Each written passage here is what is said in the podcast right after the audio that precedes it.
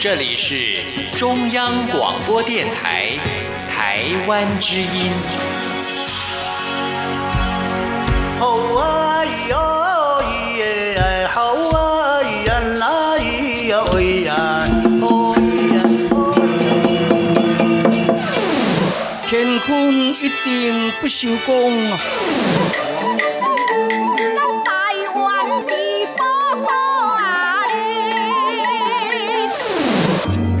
湾有着多元的面貌，经由不同族群、语言、风俗习惯、艺术戏曲的融合，汇聚成台湾独特瑰丽的文化。恋恋台湾，为你传递台湾独特的文化风情，引领听众真正认识台湾，了解台湾，爱上台湾。欢迎朋友收听《恋恋台湾》的节目，我是吴祝玉，在空中陪伴你。这里是中央广播电台台湾之音。我们在今天进行的是温情满人间，要谈到一位口译老师的寻梦之旅了。说到陈安琪，目前在大学担任口译教师，也是国际口译的专业人员。呃，喜欢英文给他的感觉。虽然在学校担任国文教职的母亲曾经期盼他可以接成衣钵，但是寻梦的他毅然的远赴他乡做交流学生，也在当地求学。那么这十年的过程当中，陈安琪有什么感受？他又想给年轻想从事口译工作的同学什么样的建议呢？在今天的温情满人间，陈安琪老师将和大家一起分享，也欢迎朋友你的收听，就来进行今天的温情满人间。温情满人间。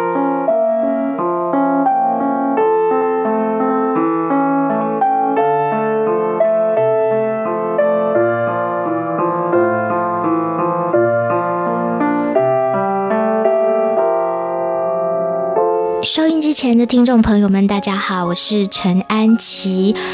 我现在是大学口译老师，也是国际会议口译员。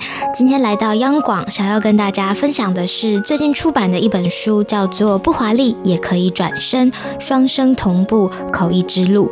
这本书集结了我过去十年（二零零八到二零一八）从一个学口译的学生，到做口译的口译员，到大学里面的口译老师，生活当中实际跟口译有关的点点滴滴。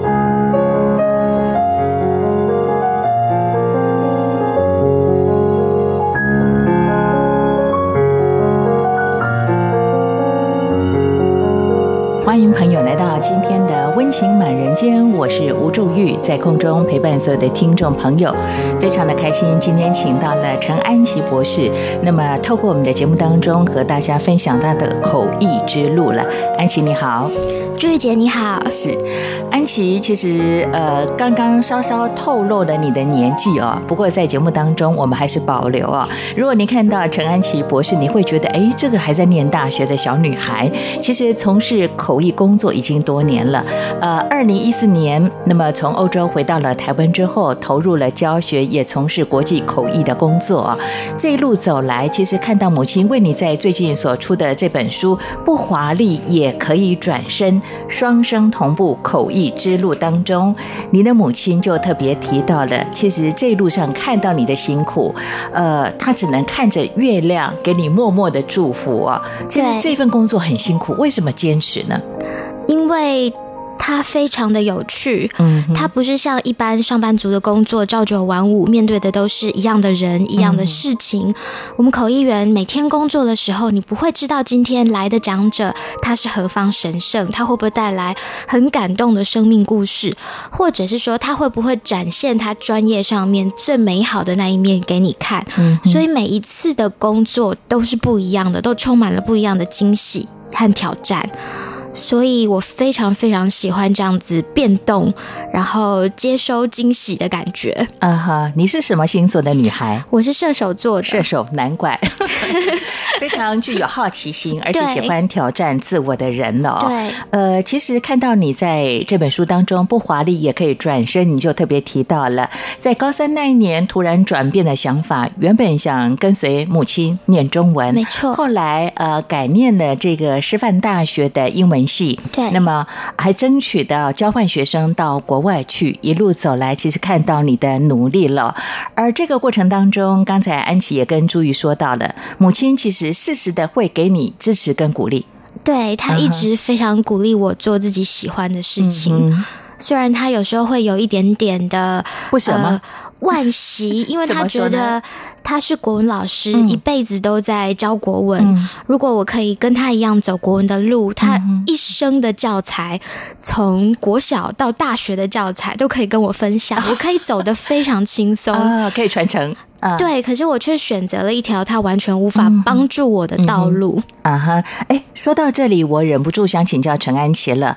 妹妹小你五岁，对不对？对有跟随妈妈的衣钵吗？有传承有吗，她现在是国文老师。OK，所以母亲找到了妹妹来传承她的教育的工作了。这个也是阴错阳差，啊因为妹妹本来是念音乐班，嗯后来回到升学的管道上面，嗯就一路走上中文的道路。是是，所以我相信母亲也不会遗憾，至少有一个孩子去传承她的衣钵了。对好，其实说到这里，忍不住想请教陈安琪了。安琪，其实，在你的《不华丽也可以转身》这本书当中，你特别提到了一个观点，每篇文章当中我都看到这样的身影哦。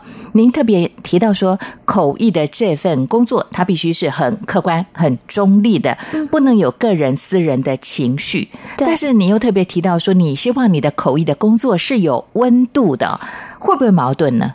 这一个辩论其实是很多的口译老师前辈，嗯还有现在我的口译同事们，甚至我的口译学生，常常会提出来问，嗯然后一直在辩论的一个一个命题。是，呃，客观来讲，我们在口译所当中所受到的训练，都是第一要忠实传达讲者的原意。可是口译的情境呢，它常常面对的又是最脆弱的人性。嗯比如说法庭口译，嗯哼，我们等于就是法官的代言人，我们要跟犯人说你被判了几年，嗯你是生是死，嗯。或者是医学口译，我们等于是医生的传话筒，我们要跟这个病人说你得了什么病，你剩下几年的寿命，嗯你现在眼前有哪些治疗的方案可以选择，都是生死攸关的。嗯那在这样的情况下，我常常都会想。我们是口译员没有错，嗯可是，在口译员的工作之前，我们都是人。嗯哼，我们能不能用更人性的角度，让口译这个工作在做最可怕的，无论是判决，嗯或者是医生宣判的转达的时候，更有温情？嗯哼，我可以这样解读吗？安琪，也就是说呢，从事口译的工作固然中立客观是很重要的，但是在传递的过程当中，除了如实的跟呃有需要的朋友有传递你所了解的、理解的这个内容之外呢，我们也希望在适度的关怀之下，不要去伤害到他的心。没错，没错。OK，你这本书当中特别提到的一个从中国大陆那么被人蛇集团偷渡到欧洲去的女孩子啊、对那她的过程其实非常的辛苦。对，呃，当移民的律师需要她被强暴或者被迫害的过程当中，你如实的去传递了。那她握着你的手说：“我们一样是女孩子，你怎么残忍？让我来阐述这样的一项过程哦。”那个当下你自己的心里的感觉怎么样？我其实非常舍不得，嗯。因为这个小女孩她的年龄比我妹妹还要都更小，小，嗯，然后已经经历这么多嗯不呃不堪回首的过去，而且甚至怀孕，嗯生了一个小孩，在异国他乡，语言不通，而且父不详，嗯，没错，没错。所以，我真的可以很深切的体会到他这种，呃，在外漂泊、无助，嗯可是又必须坚强起来，因为他已经是母亲，他还有一个更小的小孩必须要照顾的这种很纠结的心情。嗯哼，OK，所以在这样的过程当中，你适时的给他温暖呢？我其实并不知道 我算不算给他温暖，但是我能做的仅仅就是跟呃英国的移民官说。我们可不可以先暂停？因为这个部分对他来讲压力真的太大。嗯哼我们不应该逼迫他马上当下立刻就必须如实的回想他受迫害的那些经历，嗯应该给他一些空间，嗯让他调试。嗯哼，呃，我我觉得对于再去回忆过去受伤害的事实，那都是一种再度的残害他。所以，对对于这个女孩子来讲，我想那个过程当中，从你书上的书写，我可以感受得到你的关怀了。不过说到这里，我又想请教陈安琪博士、安琪老师。呃，其实您特别提到呢，口译，因为是你个人的兴趣。呃，书上你也提到了，你觉得英文朗读是你很喜欢而且很优美的一种语言的呈现，所以投入口译的工作。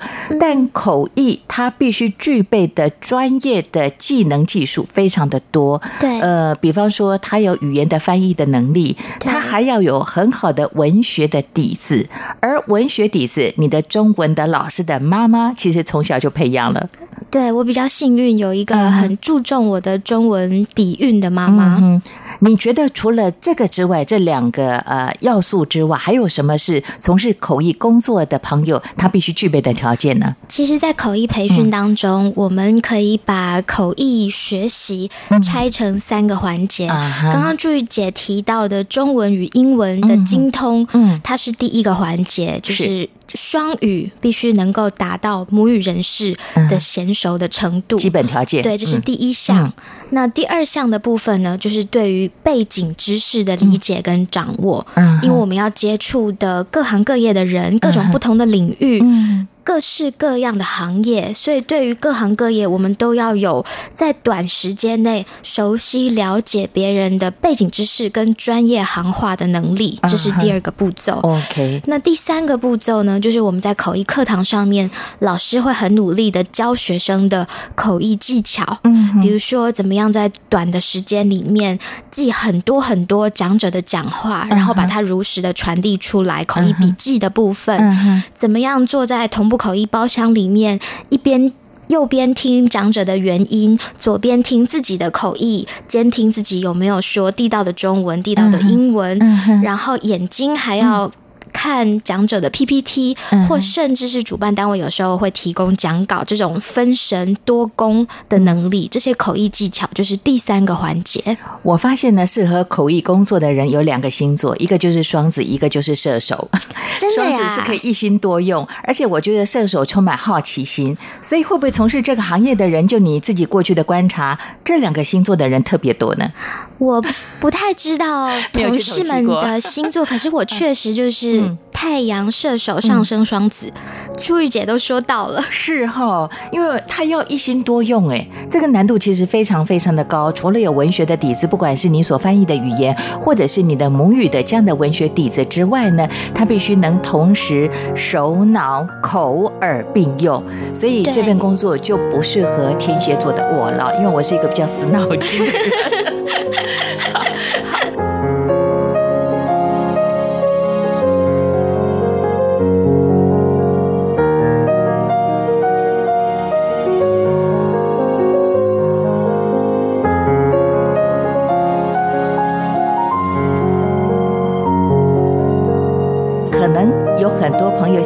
陈安琪老师了。安琪老师，呃，其实我们在翻译的过程当中，你会看到各式各样的人哦、对，那么，嗯，如何去判别这个人讲的内容他是真实的呢？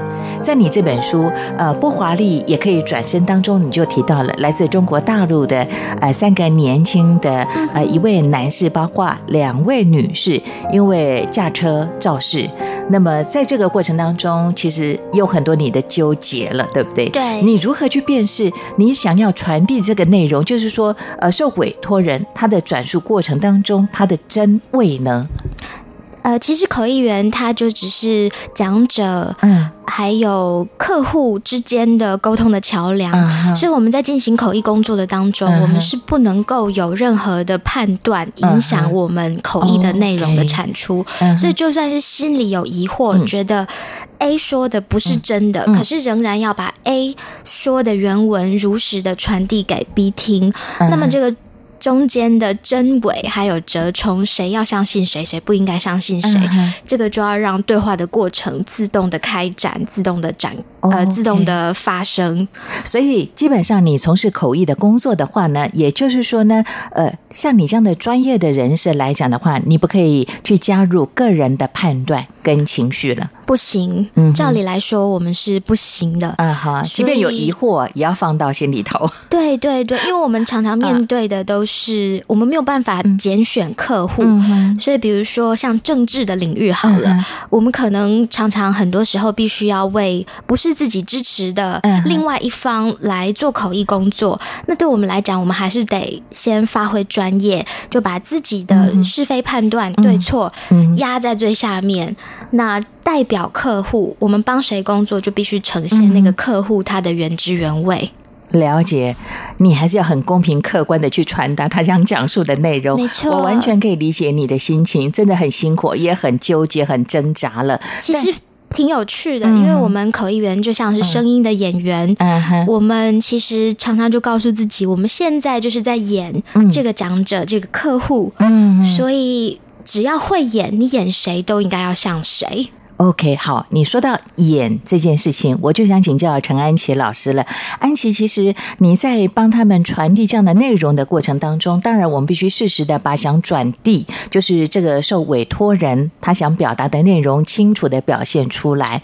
对，脸上可以有情绪表情吗？脸上。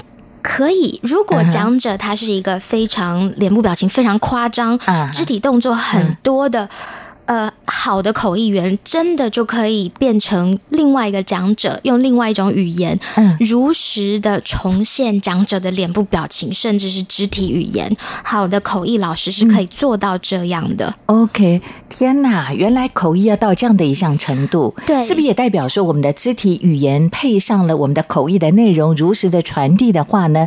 那么听到你转译的人比较清楚了解这个想呃委托的人想表达的一些意识了。当然，当然，当然，因为我们就是声音的。声音的演员，嗯甚至是在同步口译的场合，嗯。虽然口译老师躲在口译包厢里面，听众是看不到我们的，嗯。可是有时候我自己在做同步口译的时候，帮一些比较激动的讲者，嗯。或者是说立场比较鲜明的讲者，他们口译的时候可能手舞足蹈，嗯我甚至会不由自主的，就是站起来，透过玻璃，就是跟他们同步嗯来翻译讲者的内容。我觉得对我来讲，这样子比较容易表达。讲者真实的情绪，那听众也可以，呃，不留一丝遗憾的接收到讲者想要传达的讯息。OK，我们过去总认为呢，口译只要把内容翻译出来就好，没有想到原来这个过程当中如实的传递这件事情这么重要。肢体的语言其实也可以帮我们的口译内容做加分的动作了。没错哎说到这里，我想请教陈安琪老师，安琪老师其实呃在他们的师范大学念英文之后，呃你也争取到像新加坡当这个交换学生，那么后来呢，呃硕士学位是到英国去拿到的。对后来觉得自己有不足，那么继续留下来修博士的学位啊、整整在英国待了，哎，这样算起来有几年时间？年七年还六年？六年，六年，一直到公元二零一四年才回到台湾来哦。我就看到这本书当中，你特别提到了你非常尊敬的一位 J.P.，、那么这位博士来说的话，他是一个很重要，我我觉得他是一个呃，也是尊重人权的斗士哦。对那么在过程当中，最后他就问你为什么从欧洲回到台湾来？你讲的那段话其实让我非常的感动，也透过今天节目和大家分享回到台湾来你的想法跟心情，好不好？好，呃，我那时候回到台湾来，其实是首先其实是我家人、嗯想家了吗？尤其是我爸爸。没有，我其实一开始是很想留在嗯。欧洲，留在英国，因为我非常嗯喜欢那样的环境。嗯嗯但是二零一四年的台湾其实发生非常多的事情，嗯那。愚公就是我在书上写嗯的，就我觉得我作为一个老师，我应该要教台湾的小孩，如果有可能的话。是是那另外一方面是我爸爸他非常非常的想念我，因为过去每年一年就只能过年的时候回来几天，嗯然后就要过去了。他说你一个人，他打了一通国际电话给我，然后在国际电话里面说，他说你去到世界上哪个地方，爸爸都会祝福你。嗯，可是每次想到你这么一个小小的身子，在那个大雪地里面拖着箱子去买一个礼拜要吃的食物，然后在大雪里面把箱子拉回来，我就会很舍不得。嗯我爸爸就打了那通国际电话给我。那那天晚上我就想了很久，觉得说爸妈把我养的那么大，嗯如果他们现在的希望就是能够看得到女儿，能够在坐火车、坐高铁。的方式就能看到我，就是就是这么一个微薄的希望的话，那我做不做得到？嗯哼。所以就是于公于私这两个理由相加，我就回来了。OK，好，原来亲情的呼唤让陈安贤老师回到台湾来服务更多的这些朋友，尤其是教导我们有兴趣的这些孩子了。呃，其实说到这里呢，我就不由得想请教陈安琪老师。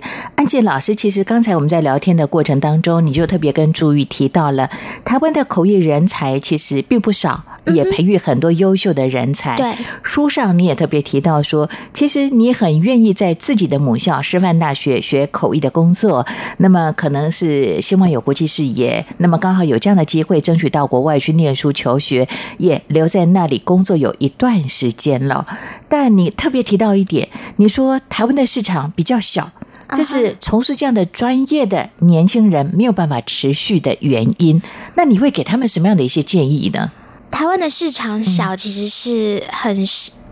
很令人难过的是，因为国际情势的关系，嗯。因为台湾目前毕竟还不是一个大家都认可的国家，嗯因此会选择在台湾办的世界赛事，像去年的台北市大运、是那样的是。赛事的机会非常非常少。嗯哼，所以，纵使台湾培育出非常优秀的口译员，无论是质跟量，都是睥睨全球的，在中英的市场来说，但是我们非常可惜，就是我们的舞台没有别人这么多，嗯哼，所以。呃，如果说要走口译这条路的话，其实不一定要拘泥在中文、英文的语言选择当中，像是现在呃政府非常大力在推的西南向政策，啊而我们真的是有非常非常多的新住民，他们可能说越南话、说印尼话、说马来西亚话，那他们在台湾，也就是像我们当初离乡背景到到英国、到欧洲的时候他们的心情也是很希望能够有当地的台湾人嗯。懂得他们的语言，在他们真的出了什么事情，比如说受到家暴、嗯车祸，上法庭的时候，可以站在他们的角度为他们发声。我觉得，与其拘泥在中英的口译市场里面，不如把眼界放开，嗯往其他的语种走，可能会发现很棒的新蓝海，或者是说像其他的欧洲语言，呃，西班牙文、德语、法语、俄语，嗯哼。然后甚至是日语，我觉得都有很多很多不一样的机会。OK，安琪老师，我可以这样呃解读吗？呃，以中英的这样口译的工作来讲，它算是人口比较多吗？专业的人口比较多，所以相对之下是比较竞争的。呃，非常竞争，好，僧多粥少。是你刚才特别提到的，我们的所谓的这个向西南的。政策其实也可以鼓励更多的有兴趣从事口译工作的年轻的学子哦。没错呃，比方说你可以多学第二种口译的语言，对不对？对对你可能对呃，因为英文在台湾来讲一些事情多年了，所以基本的尝试能力都有。如果您在求学的阶段，或者是您自己有兴趣用自学或者去学习的方式，多学习像刚才讲到印尼的语言、越南的语言等等，日文、印度的相关的一些语言的话，其实这都是一个开拓自己视野、增加自己的就业机会的一种很好的方法。没错，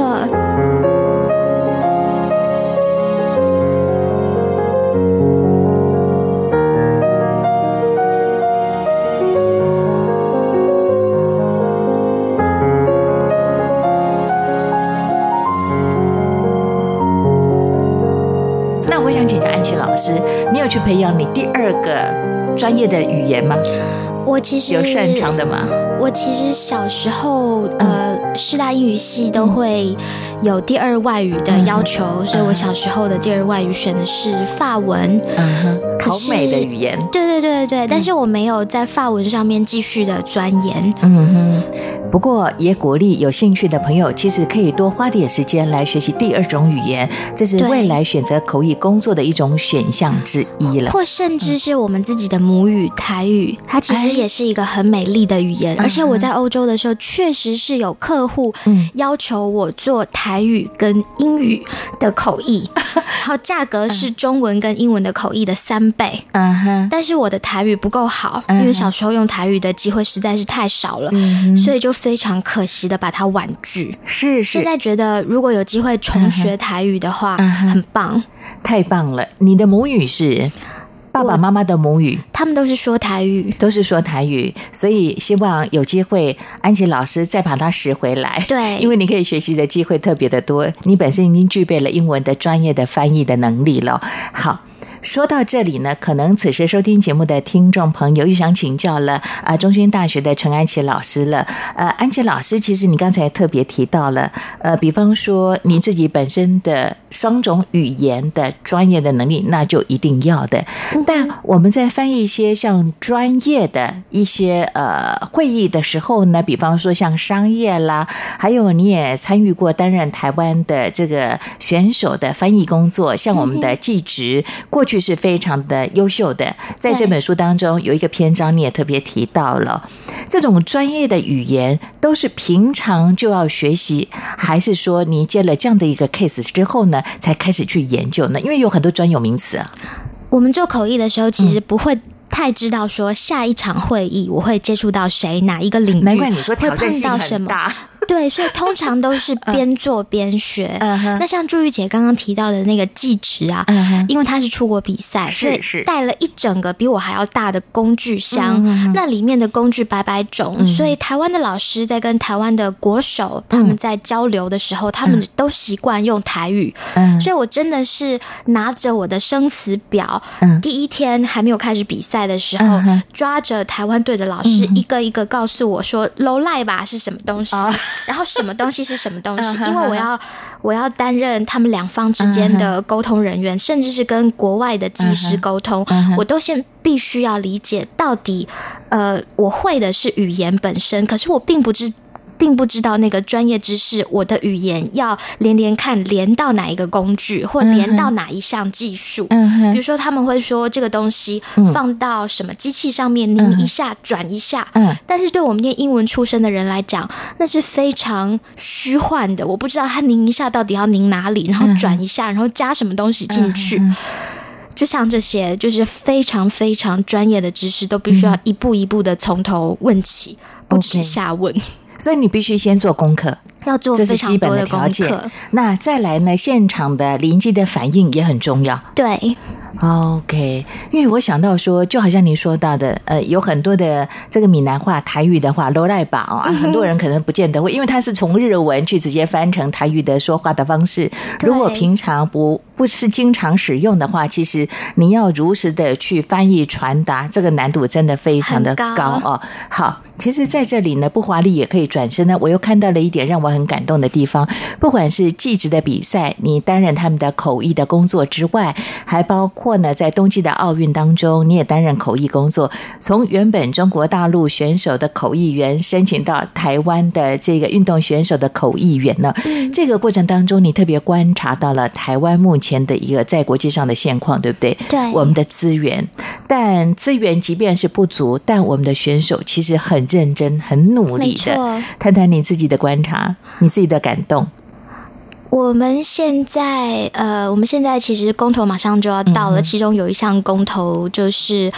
台湾证明参加冬季奥运，那这个真的是好几次在国际赛事上面，嗯、作为口译的角度，用旁观者的角度，真的是看到了很多在国外的台湾民众，嗯他们可能要帮场内正在比赛的台湾选手加油的时候，嗯他们是拿台湾的国旗，当然就是中华民国的国旗。嗯那可是他们讲的是说台湾加油，台湾加油，但是好几次都遭到了没收或者是警告。嗯。那在国际的竞赛场上，其实那个气势嗯是非常重要的。虽然说我们是在别人的土地上面比赛，可是当选手一旦知道说，在这个遥远的冰天雪地的地方，还有我国家的人特别来这里帮我加油，那种感受是非常温馨的。嗯可是当一旦我们没有办法使用国旗，嗯国旗是唯一小选手们能够辨认的旗，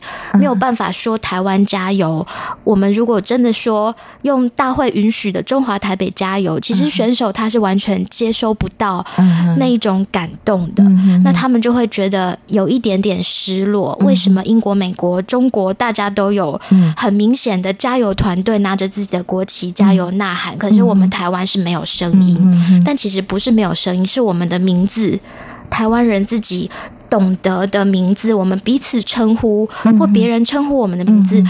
在很多重要的场合是没有办法拿出来使用的。嗯哼，所以呢，从这点我们可以了解，每次选手出国代表台湾、代表中华民国来比赛，他们满满的对国家的热血、热情跟爱，但是因为我们的国际地位的关系，没有受到重视，或者是因为相对之下，其实我们资源是比别人更少的，对不对？少非常多。对你讲到这个技职职能的比赛的过程当中，你特别提到了工具箱，我们的又破又旧传了十五年，日韩都是最新的机器哦。对，还好有你的翻译跟支持。之后呢，后来的比赛就比较公平了，还给选手一个公平的机会。真的不是我的翻译跟支持，真的是因为我这群小选手，嗯还有代表台湾每一个职类的国际裁判，嗯。他们不管资源多么的稀缺，嗯。不管国际情势多么的不堪，他们都是非常非常努力的要把最好的一面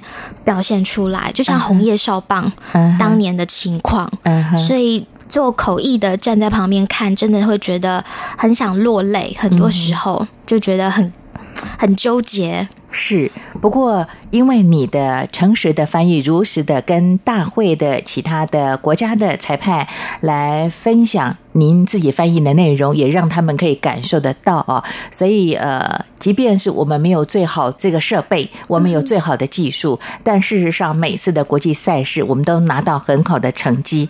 但在冬季奥运的时候呢，你特别提到了泰雅族的年轻的孩子哦，呃，他就跟你分享到的，你是跟随他嘛，当然他的口译翻译的工作。你就问他说，即便不能得奖得奖，但是你还是愿意来参赛。他说，如果我不出现的话，就没有人知道台湾在哪里。所以这个过程当中，你又看到什么呢？你觉得就以公单位来讲，我们又可以怎么来做呢？帮助这些不管在啊、国际上参加任何比赛的这些年轻的选手。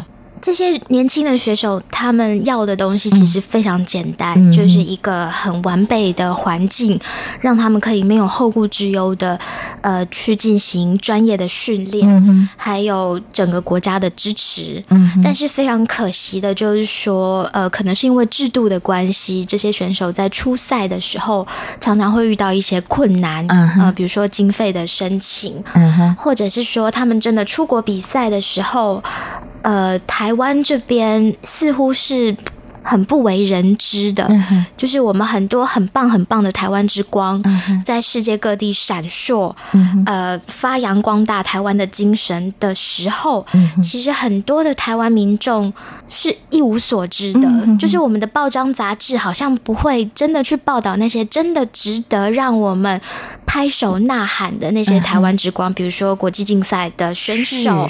或者是说需要帮助的年轻人、嗯或嗯优秀的音乐家，但是我们的媒体常常就是充斥着谁跟谁，呃，有什么有什么花边新闻，嗯哪边的东西好吃，嗯哪边又发生了车祸，或者是说社会案件，嗯哼其实这是我这几年回来台湾觉得非常可惜的一件事情。没错，我希望再来有机会请陈安琪老师来跟大家分享你所担任专业的翻译的工作的过程当中，你所接触到这些努力的台湾的朋友了。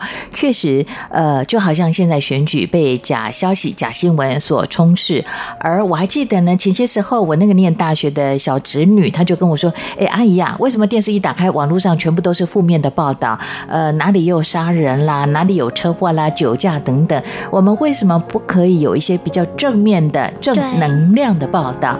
安琪老师其实就接触非常的多，希望有机会在下回节目当中邀请你来跟大家分享你所观察这些非常正面的报道。好。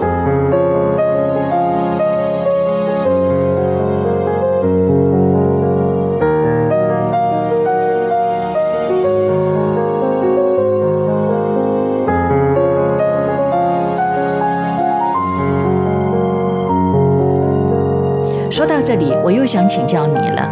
呃，其实你也担任过像政府公单位到国外的访问团这样交流翻译的口译的工作。我在书上看到你，呃，在不华丽也可以转身当中提到了对公务体系的这些高官的描述呢，哎，也出乎我的想象哎。因为平常我们在电视上、网络上看到他们高高在上，非常严肃。那么有时候我又觉得，哎，干嘛这样关腔关调的？但是你的接触的过程当中，哎，这些也不过就是叔叔阿姨而已嘛，对，也是非常温暖有温度的。谈谈你自己跟他们接触这些有趣的过程好吗？我觉得我非常的幸运，就是口译的路程上面很遇到的很多客户都是天使天使客户，也就是他们非常尊重口译专业，然后非常照顾我，嗯，而且。晋升跟着他们一起工作，才发现说，呃，他们就算在位高权重，他们的回到回过头来，他们也都是人，他们也有他们也有太太，也有丈夫，也有儿女的事情要操烦，所以其实跟我们都一样。然后他们在呃媒体。的镜头前面呈现出来的样貌，跟他们呃面对面的时候呈现出来的样貌可能不太一样。那我就了解到，说了他们其实也是有他们的包袱。嗯哼，对，所以我觉得口译 口译这份工作带给我很棒的一个收获，就是它让我能够近距离的观察到，无论是社会顶层那些精英，或者是社会底层的那些罪犯或病。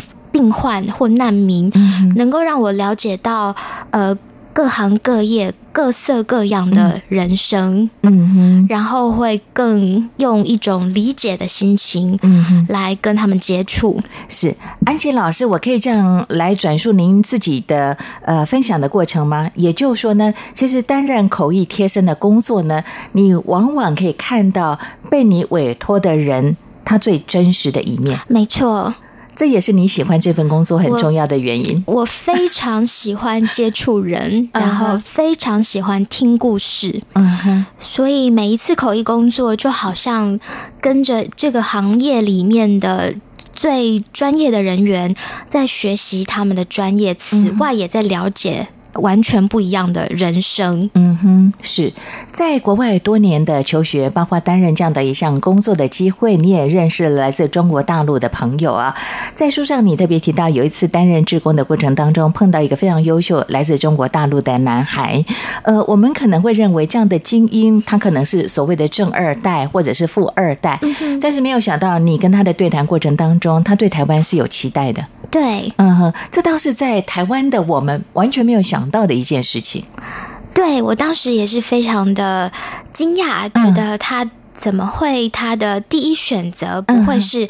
移民美国，而是非常的想要来台湾，并且他希望他以后的下一代是接受台湾的正体字的教育，而且在想要儒家文化。对对对对对对对。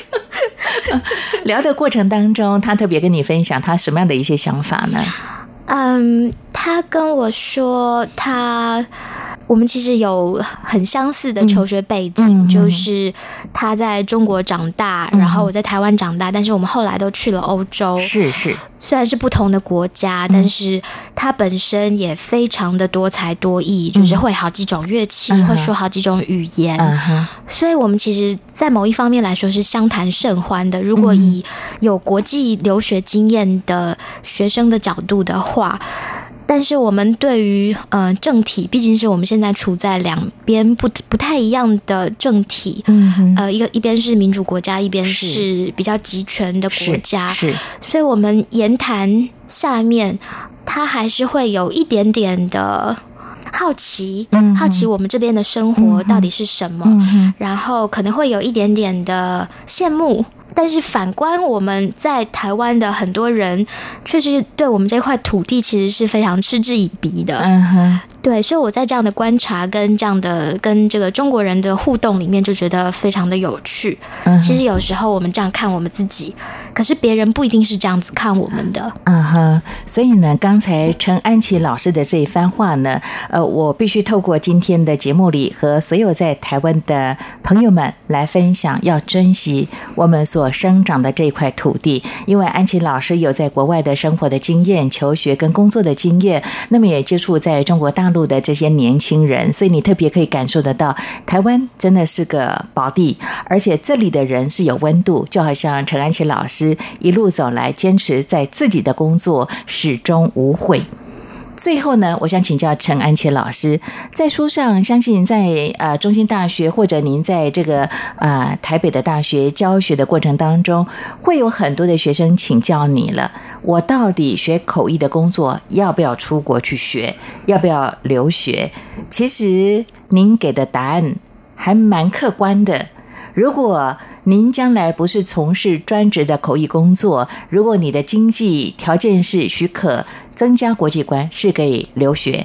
那么，如果你想往这个地方来钻研的话，其实台湾也有很好的学习环境，是不是？对，台湾的口译所，它提供的口译训练其实非常非常的扎实。嗯哼，对，不过出国学口译，它其实就是另外一种生命经验，嗯。因为把我们在台湾成长的过程当中，大部分家里都保护的很好。可是，一旦出国，等于说一个人在完全不熟悉的环境、不一样的语言、不一样的文化，而且一开始完全没有朋友的状态下，你从头要学习怎么买菜，怎么在银行开户，怎么用那边的手机 SIM 卡，嗯，然后怎么跟当地的人交往，嗯。还有甚至在求学的过程当中，那边的老师、那边的同学、那边的学习文化、那边的休闲活动，可能都是完全不一样的。嗯然后再加上你可能一个人独自在国外求学，你必须面临很多很多的困境，都绝对不是台湾的朋友跟家人可以及时给你帮助或者是安慰你。所以人会一下子就长大，嗯你马上就知道说，在最刻苦的环境之下，你是谁，你要什么，你马上就会看清自己。嗯哼。我觉得这个是非常棒的体验。好，如果说您自己想挑战这个自我，那么你想啊、呃培养自己独立的精神，其实到国外去留学，这是一种很好的选择。因为陈安琴老师从不会煮饭到现在呢，手艺好像还不错，对不对？其实我非常还是不太好。你当初出去的时候有带上这个电锅吗？呃，电锅电锅是会带去。海运寄过去的，所以它晚了几个月才到，所以前几个月我几乎所有东西都水煮。食冷食或者是水煮，所以体重一下掉了好多。是，所以想减肥呢，去交换当呃这个留学的学生也是一个蛮好的减肥的方法。但我觉得到国外去呢，因为呃可以接触来自世界各国的朋友，你服务的对象又是各式各样，可以增广见闻，那么也训练自己独立自主的精神，这也何尝不是一种很好的选择？但如果说您自己可能有很多的一些呃像亲情的呼唤啦、考量等等，留在台湾，台湾有很好的这样的一个口译工作的专业训练的环境，像陈安琪老师就回到台湾来服务了。其实这份工作真的很辛苦，没有我们想象的那么样的光鲜亮丽。耶。真的真的没有，嗯哼，它的养成过程其实是很长、又非常逼人的，嗯身心灵都要很健康，而且很强壮。OK，虽然陈安琪老师，如果您看到她在课堂上站在讲台，瘦瘦小小、很漂亮的一个小女生，但是她有一颗很强的心脏，一直坚持到现在，也会持续下去。